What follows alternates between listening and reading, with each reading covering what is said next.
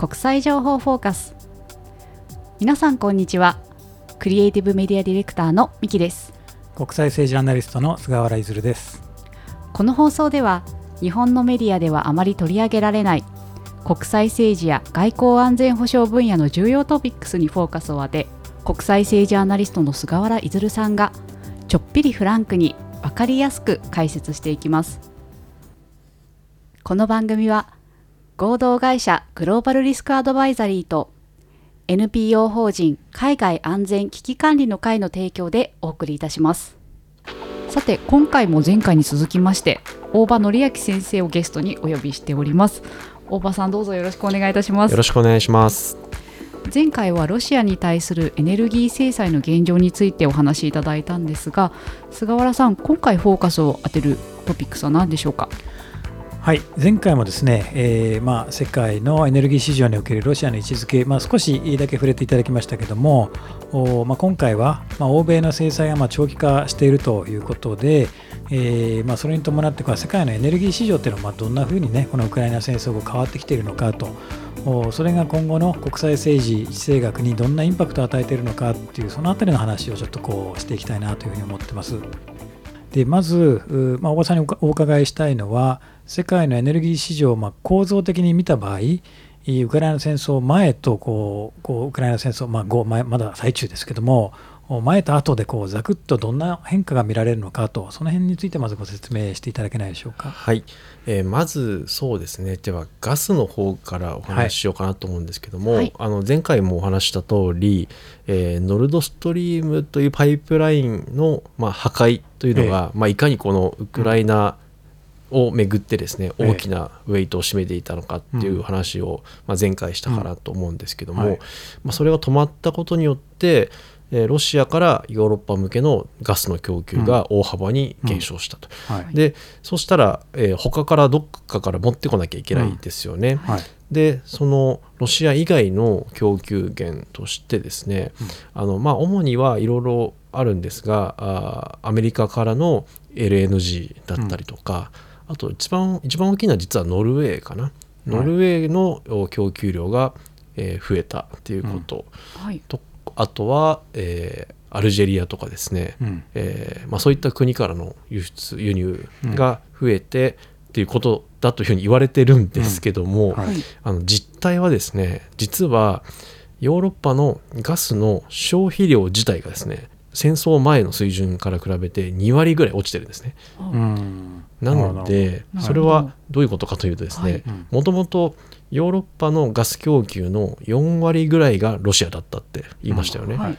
はい、でそのロシアの供給がまあ8割減った、はい、ってことは、えっと、4割のうちの、まあ、まあ半分ぐらいなくなったっていうことなので、うん、どう言ったらいいんですかね。消費量が2割減ってるんですよ。うん、2割減ってる、ヨーロッパ人のね。ヨーロッパ人の。はい、なので実はですねロシアのガス供給の減少分っていうのは、うん、ほぼヨーロッパのガスの消費の減少で、まあ、8割方説明できちゃうんですね。みんな節節約をしてると。あ、えー、っと節約節約ではないんですね。節約じゃない。はい、節約ではなくて、はい、実は大半がですね、はい、経済活動というか、うん、あのまあ主に言ってしまえば、うん、あのドイツの産業があの壊滅しているからです。なるほど。なるほど。はい。工場がもう使ってないと稼働してないと。工場が倒産したり、止まったりすることによって、はい、えーガスの消費量がまあ大幅に縮小して、うんはい、まあ、そのことによって消費量が減ってロシアからの供給がストップしたことをまああの賄っていると言っていいのか何と言っていいのか、うん、自分たちが不景気になって そうですね。それでなんとかなってしまってる、はい、結果的にそういうことになっていますね。ですので、はい、ドイツの経済っていうのは、ええ、あの今年マイナス成長に転じるというふうに言われてますけども、はい、あの他の国はですねドイツ以外の国、うん、例えばフランスなんかは、はい、あの回復して今年は1%以上の経済成長って言われてるんですけども、はい、ドイツはもう月を経るごとにマイナス予測がどんどんどんどん下方修正されていってい。て、まあ、ある意味ですねあのドイツの経済を犠牲にしてロシアの供給を断ってると、まあ、言ってもいいかもしれないですね。はい。でもまあドイツの経済悪くなるってことはヨーロッパ全体の経済はやっぱりこう悪くなりますよね。そうですね、ね。まあでも、まあ、そうなんですけども、ええ。あの結果的にそのドイツがうん。損するような方針を、はい。あの EU がガンガン決めていってるので、うん。はい。まあ、このメルケル政権時代に、はい。まあ、結構いい思いしたドイツに対してまあ、少しぐらいはい。痛い目にあってはい。も構わないと思ってるヨーロッパ人が少なからずいるんじゃないかなと。あー。い。フランス中心に。そうですねでウクライナ戦争のためっていう大義名分を振りかざすともう何も言えないはい。じゃないですか。はい。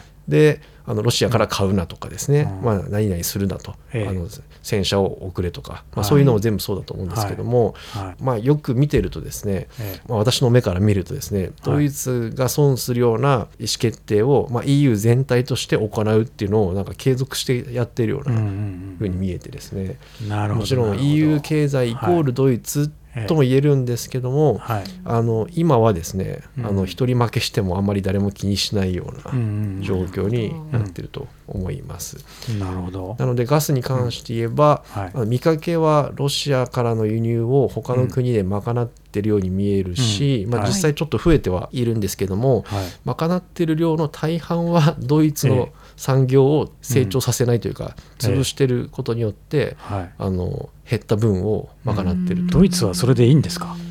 今何も言えない状況 ですね。ええ。はい、ええでドイツはってそのノルドストリームがあったので、そのガスの輸入インフラが、あのそこに頼ってましたから、うん。はい。他のルートで輸入しようと思っても、新しくパイプライン引くとか LNG の基地を作らないと、うん。LNG って結局ねあの液化天然ガスっていうことで、施設が必要なわけですよね。輸入するにもね、はい。輸入します。簡単に買える話じゃないわけですよね、はい。はい。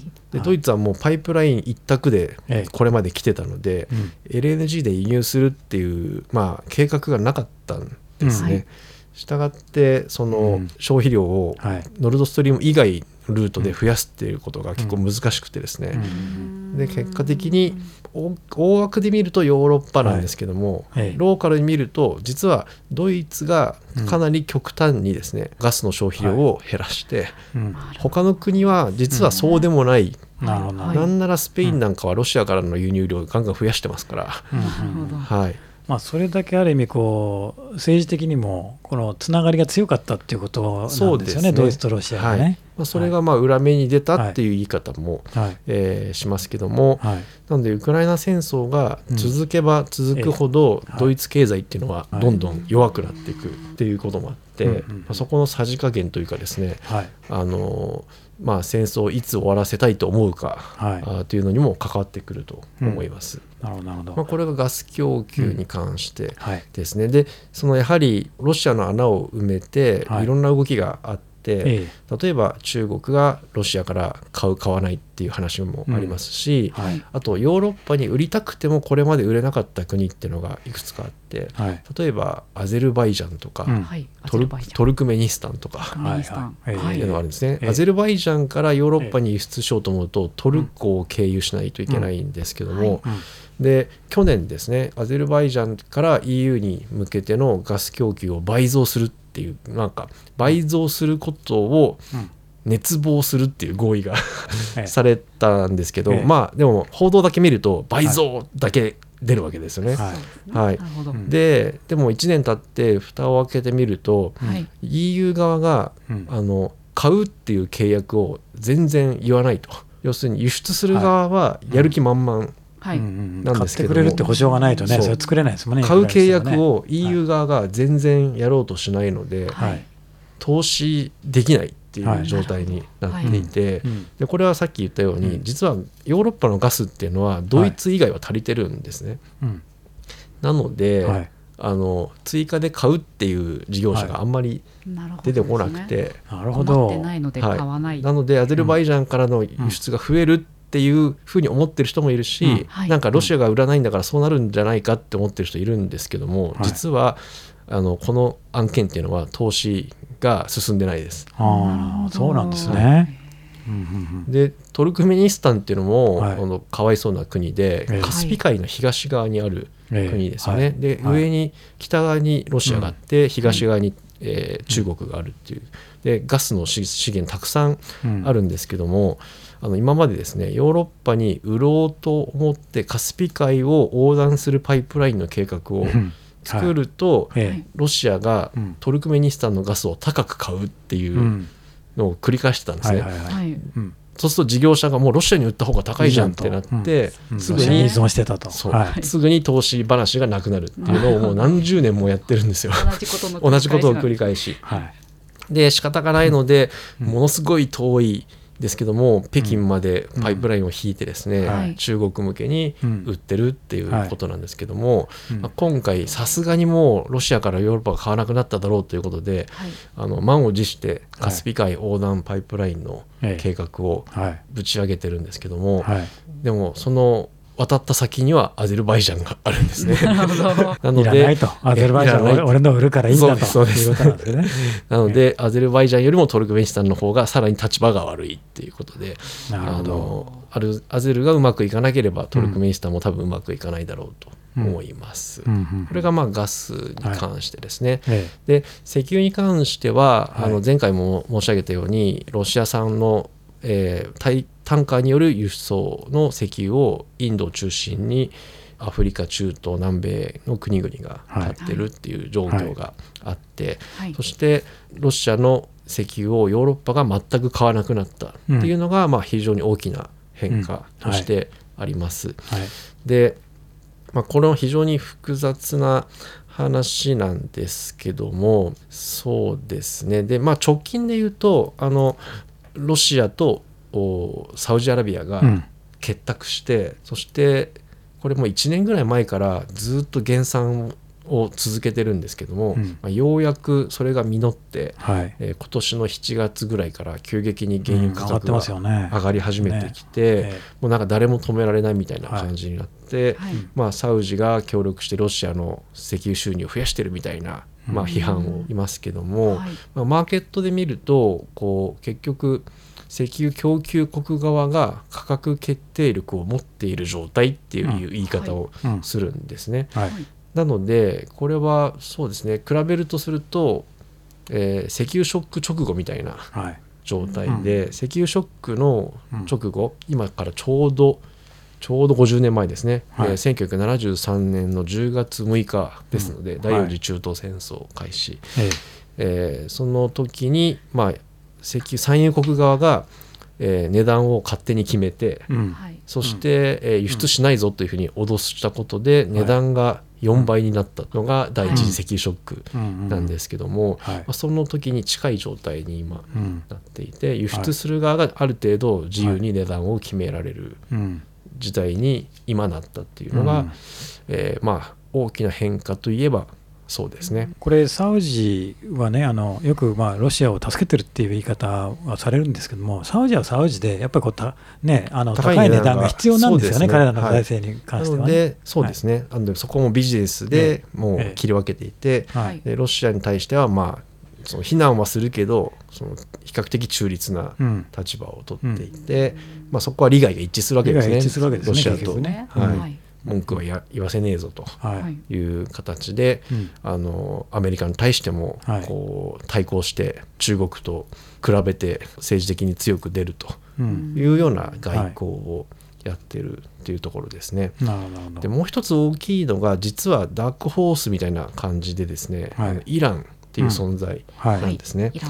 あのイランっていうのはロシアとウクライナの戦争の前までは最もアメリカの制裁を強く受けていた国だと思うんですけども、はい。まあ、はい。あの北朝鮮とかもありますけども、うん。イランっていうのはあの、えー核合意がないとですね、えー基本的には石油を輸出してはいけないっていう立場にうん。はい。はい。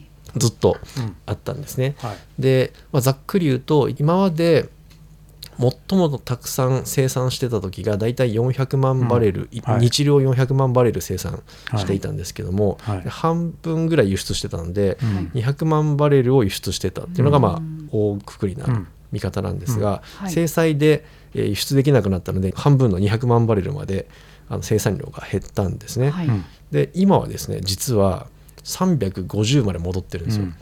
でねこの間びっくりしましたこの記事をね、はい。読んでね。そうなんです、ねでゆつまり輸出量が150万バレルになってるということで、うんはい。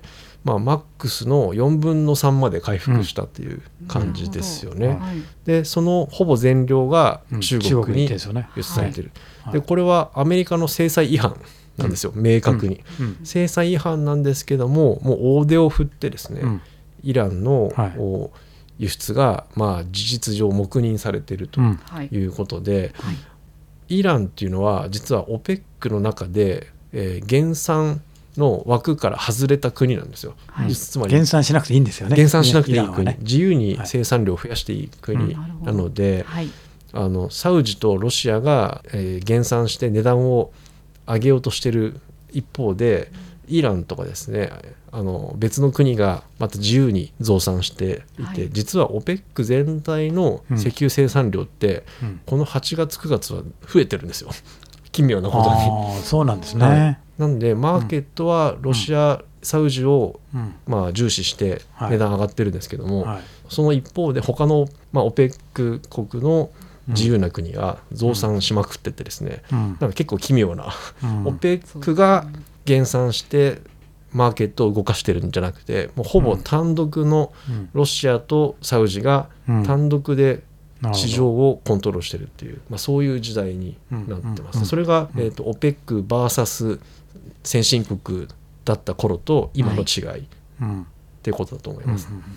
でこれあの、まあ、国際政治と関係してこう言うとサウジアラビアもね今こう減産をしてこう価格を上がるような政策を取ってるじゃないですか、はいで去年サウジアラビアとアメリカの関係が悪かった時は、はい。アメリカはねサウジけしからんと、はい。ね、あの増産して、ね、価格を安くなるようにはいはい。協力しろというふうに言っていたわけですけども、こう今あのアメリカもサウジアラビアは、ね、政治的にこうこう協力してもらわなきゃいけないとい。うことで、関係を、まあ、良くしようという政策に切り替えてるのであまり強く言わなくなね。全然強く言わなくなったのとあとイランも核問題でやっぱり交渉に持っていきたいということなので過去数ヶ月これ言われてますのがイランのこの、まあ、海上でのね密輸をまあ、アメリカなんか結構取り締まってたんですよ、制裁、これ、制裁を取り締まるということで、それをあえて、えー取り締まりはあんまりしてないと、うんもうまあ、それによってイランがこうある意味こう輸出をできているとはい。いう状況なので、まあ、アメリカがそういう意味でこう、こうなんていうんですかね、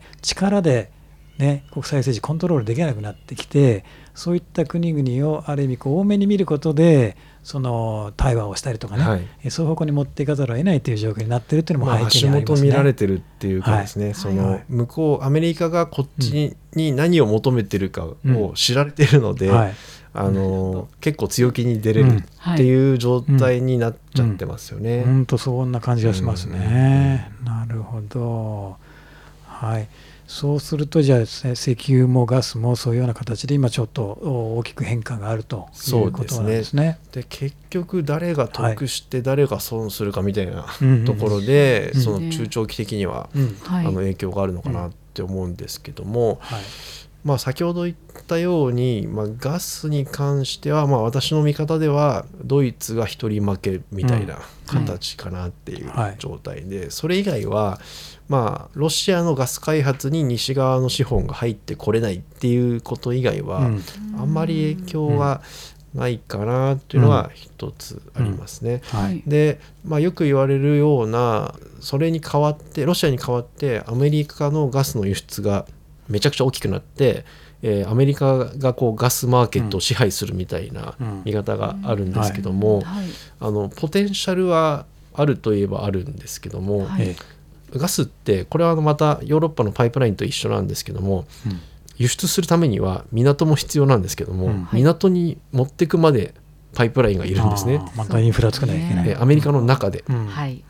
で、えー実はバイデン大統領というかアメリカの連邦政府うん。が規制できる領域ってのはすごく狭くてですね、はいああの港の輸出はあこれは認可制ですね、うん。で、はい。えっと、FTA を結んでる国には自由に輸出していいっていう法律になっていて、ーああの自由貿易協定ない国には、えー連邦政府の認可がいるっていう、まあ、そういう立て付けなのではい。相手の国さえ選べば実は自由にできる。はい。ーできます。うんでただですね天然ガスの生産の方ですね。生産の方は、ええ。あのほぼ政府はタッチできない。はい。うん。で民はい。間事業者の自由っていうことになっているので、そうですね。はい。ガスの生産はタッチできないんですけども、うん。パイプラインが州をまたぐ場合は、はい。大統領が拒否権があるんですよ。ああなるほどね。州をまたぐ案件なので、うん。はい。はいなのでフェデラルな問題になるわけですね。なのでそのガス田が州をまたい。でまたい。で港までね。はい。届く場合、はい。はいパイプラインが足りなくなるんですよ。ああなるほどなるほど。はい、大幅に LNG の輸出を拡大しようと思った時に、はい。うん。あのはい。州をまたぐパイプラインの認可をバイデン大統領がしないだろうっていうふうにうん。考えられているので、うん。それやっぱり環境問題とかそっちの方をやっぱり優先するからっていうことですかね。まあ、選挙公約えでえそういうのはやらないっていうふうに言っちゃってるので、うん。はい。まあ、支持母体に配慮するとはい。サインできないだろうというふうに言われているということで、はいまあ、そこは、うん。あのアメリカ政府がどう判断するかで将来のガスマーケットのうん。お様子が変わってくると、うん。まあ、そのバイデン政権がいつまで続くかっていうのも。ありますしそうですっていうことですね。ねそれ以降の政府権がうん。パイプラインを認めればまた輸出する力っていうのはある程度あるというふうに思います。ではい。これがガスですね。で石油に関してははい。これも非常にプレイヤーが多くて複雑なんですけども、えまあその輸出入のルートは先ほど来言っているようにヨーロッパは買わないとかっていうところで、はい。あの買う人買わない人がうん。シャッフルされただけ、はいである意味うん。あんまり影響がないっていうことは言えると思います。で、まあ、ちょっと短期的にあるのはちょっと細かい話なんですけども、はい。実はガソリンじゃなくてディーゼルが選択的に不足するっていう状態に今ディーゼル。なっていて、要するにロシアから原油を輸入して、うん。えー大体オランダの製油所で生成して、うん。ディーゼルにすると。ディーゼルにするっていうのをやってたんですけど、はい。まあ、そのルートはなくなっちゃったんで、世界で製油所があまり稼働稼働率が下がってるんですね。ああなるほど。なディーゼルの。はい。ディーゼルの。はい。でガソリンの方はうん。こう電気自動車が増えたり、うんあの燃費のいい車が増えるとガソリンの消費量っていうのは今ちょっとディーゼルに比べると減ってい。てではい。コロナショック後の経済回復してくると大体その産業うん。ディーゼルはいろんな他のことにも使えますもんね。そうなんですよ、はい。農業とか物流とかいろんなものに使うんで、ディーゼルの需要はすごい底堅いんですよね。で製油所の稼働率が下がってディーゼル需要が強いので、ディーゼルだけが今ものすごく値段が実は上がってでこれは間接的にロシアの影響がうん。大きいですね。で最近ロシアがディーゼルの輸出を禁止したりとか、またそれをかいあの再開したりとか、うん。ちょっと揉めてますけども、はい。あのそういう製油所のうん。えどこの石油をどこの国が製油するっていうサプライチェーンが組み替わってしまっ、てるってことなんですね、はい、まだそこにあマーケットが適用できてないっあーなるほど。ていうインバンランスが起きていて、あのそれが修正されるのには相当まだ時間がかかると思います。っていうまあちょっと細かい話もえもはい。あるんですけども、ええ。さらにその先にどうなるかというとですね、はい。えあのそうですね。あのすごい長期の話をすると、ええ。これもあのオイルショックをもし例に出すならば、うん。はい。実は供給側が売らないつまり減産してうん。値段を釣り上げるっていうやり方っていうのは長続きしないことが多いんですよ。うん。それは何でかっていうと、はい。売る側が売り渋ってうん。値段を釣り上げるとうん。買う方はどうします？そうですね。買わなくなる。買わなくなるんですよ。要するに売る方は、まあ、ある意味強いんで、うん。売らないって言われたらもう買う方は我慢するしかなくなっちゃうのではい買い控えというかですね買わなくても済む方法を考えようとするんですね。なるほどですなるほど。ね代替手段というか。そうですそうです、はい。でこれはあのオイルショックの時も一緒で、はい。はい。結局 OPEC が減産したんですけども、はい。買う側の国がですね消費量をどんどんどんどん減らしていったんですね。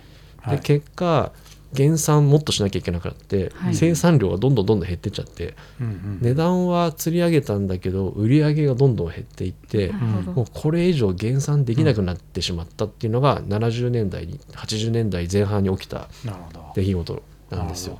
そうなんそうですね。売り売ってる方物持ってる方が強いって思われがちなんですけど、はい。長い目で見ると買う人がいないとそういうことですよね。成り立たない。ね。お客さんあっての商売っていうふうになるんですよ。はい。うん。お前には売らないって言って言ってると実は周りからみんなからもう離れていってしまうと、そうですね。しかもまあ脱酸脱酸素のねやっぱりこうトレンドもありますからね、はい。結局じゃあじゃあこれを機会に石油使わないようにしようってどんどん経済構造を変えていってしまうっていうそうですね。こともありますもんね。なので今この瞬間はロシアサウジがこう減産してマーケットを握ってるっていうふうに思われてますけど、これの構図っていうのは多分長続きうん。しなくて、うん。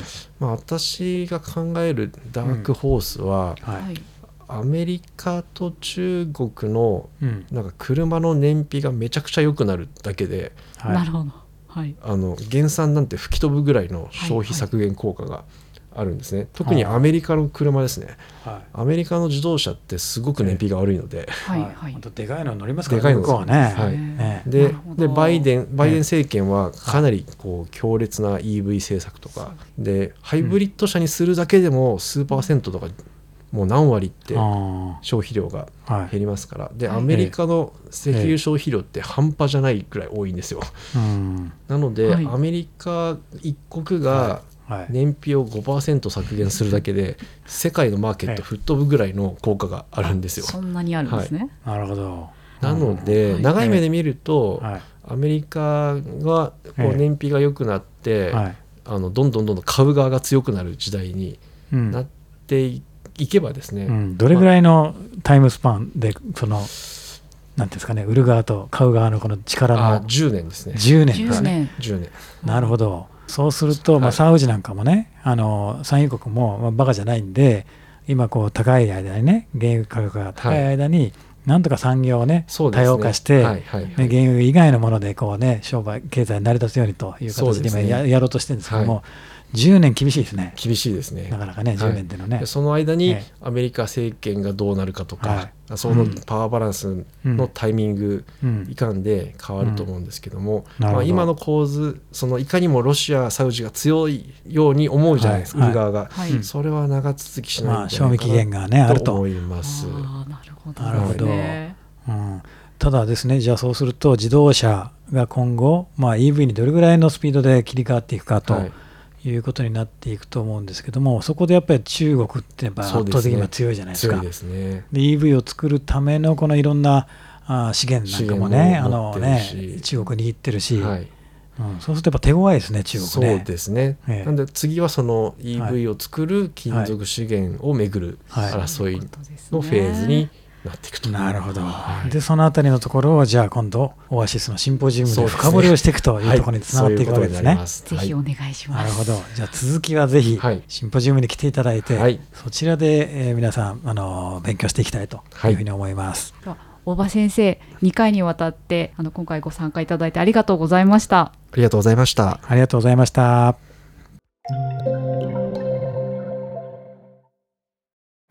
続きましてお知らせです菅原さんが学校長を務められているオンラインアカデミーオアシスでは11月11日の土曜日にオアシスシンポジウムを開催いたします。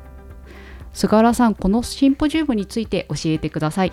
はい、えーこのシンポジウムではエネルギー安全保障ですとか経済安全保障をテーマにして、まあ、本日ゲストでお越しいただきました大場さんと、お東京財団の首席研究員でレアメタルなんかの研究をですね、えーまあ、ご専門にされている平沼光さんを講師にお迎えして、えーまあ、ますます熾烈さを増すですね資源をめぐる大国間競争について、えー掘り下げた議論をしたいなというふうに思っております。